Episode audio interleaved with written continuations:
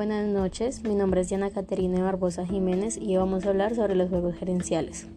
Bueno, para empezar, los juegos gerenciales son un caso de toma de decisiones dinámicas cuyo resultado final está determinado para las interacciones internas y externas de uno o varios grupos que conforman las empresas.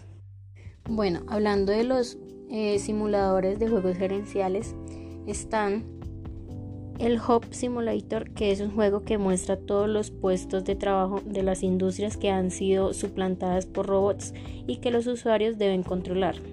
También está el, el Simul Arroba.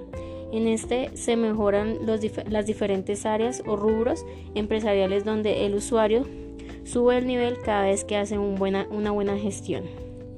Por último estaría el desafío Sebrae. Este es el que sirve a las pequeñas y, medianas empresas.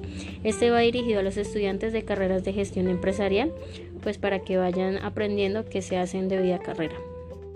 La importancia de los stakeholders. Busca una mejor gestión del riesgo y reputación de la empresa, genera mejoras de productos y procesos, desarrolla confianza y entre otros. Como modelo estratégico hablaremos sobre el análisis de Porter. Este modelo es un paso previo para el análisis DOFA. Eh, ayuda a determinar o identificar amenazas y oportunidades. También sirve para identificar si el modelo de negocio se encuentra en el océano azul, midiendo el atractivo del mercado.